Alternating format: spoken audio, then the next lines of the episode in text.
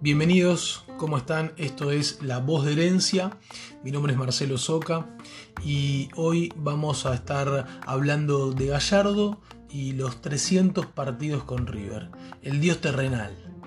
Un técnico que fue una incógnita para cualquier hincha de River en aquel junio del 2014 cuando se presentaba como entrenador millonario, con un paso previo y exitoso, por cierto, en Nacional de Uruguay asumía más como una apuesta y un deseo de que triunfara que como una certeza de que eso sucedería. Nadie en el mundo River se imaginaba que comenzaba el surgimiento de un ídolo. Antes de ser el técnico que cambiaría la historia moderna de River, el muñeco se preparó en el viejo continente para no tener que dejar nada librado al azar. Realizó dos viajes por Europa, acompañado por sus ayudantes y amigos, Matías Vizcay y Hernán Buján. Allí tuvo la oportunidad de hablar con entrenadores como Marcelo Bielsa, Didier Deschamps, Maximiliano Allegri y ver entrenamientos y metodologías de juego del Bayern de Pep Guardiola en aquel momento y el Mónaco de Claudio Ranieri. El muñeco llega a esta imponente cifra luego de casi seis años y medio al frente del conjunto de Núñez en un ciclo muy exitoso que incluye 11 títulos, 6 internacionales y 5 nacionales. El éxito de este ciclo de Marcelo Gallardo en River se basa en algunos pilares fundamentales como el de la audacia, el atrevimiento que tiene para desarrollar sus ideas dentro del campo de juego. Gallardo es un líder y ser líder es convencer al jugador que sienta como propia la idea del entrenador. Es un técnico funcional. Retocó el sistema y cambió piezas, pero sin que River perdiera la esencia del juego que lo distingue. Utilizó ocho dibujos distintos.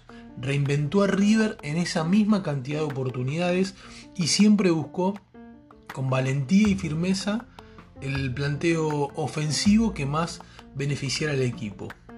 No existe en Argentina un equipo tan atrevido y osado como el River de Gallardo.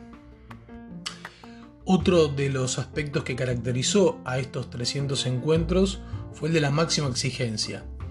El nivel de juego por momentos del ciclo no cautivaba, pero durante la gestión no se puede refutar que River nunca dejó de ser un equipo competitivo. Jugó bien muchas veces, no tan bien en otras, e incluso jugó mal en algunos tramos del ciclo del muñeco, pero en ningún momento dejó de ser un equipo competitivo. Y el último aspecto para destacar de estos tres centenares de partidos es el de un manejo del vestuario impecable.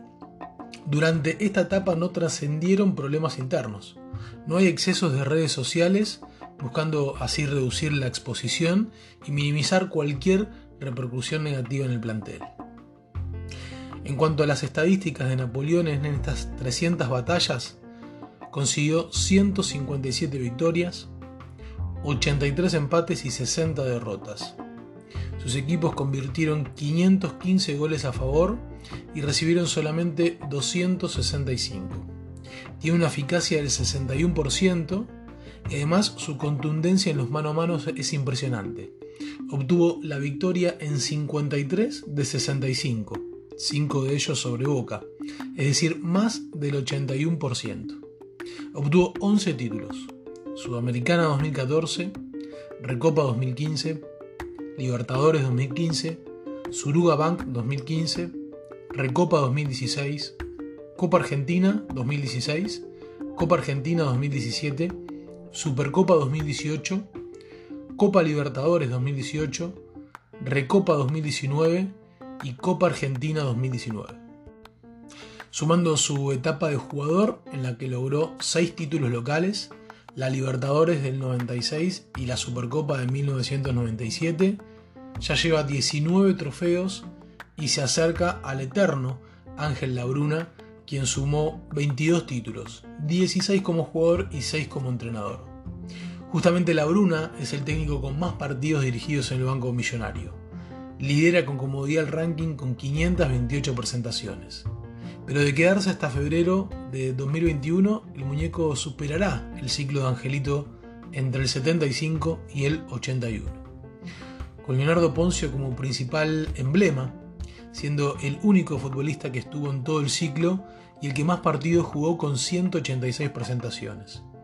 Rafael Santos Borré como el máximo goleador, con 42 festejos, y utilizó 100 jugadores durante este periodo, promoviendo 36 juveniles a la primera.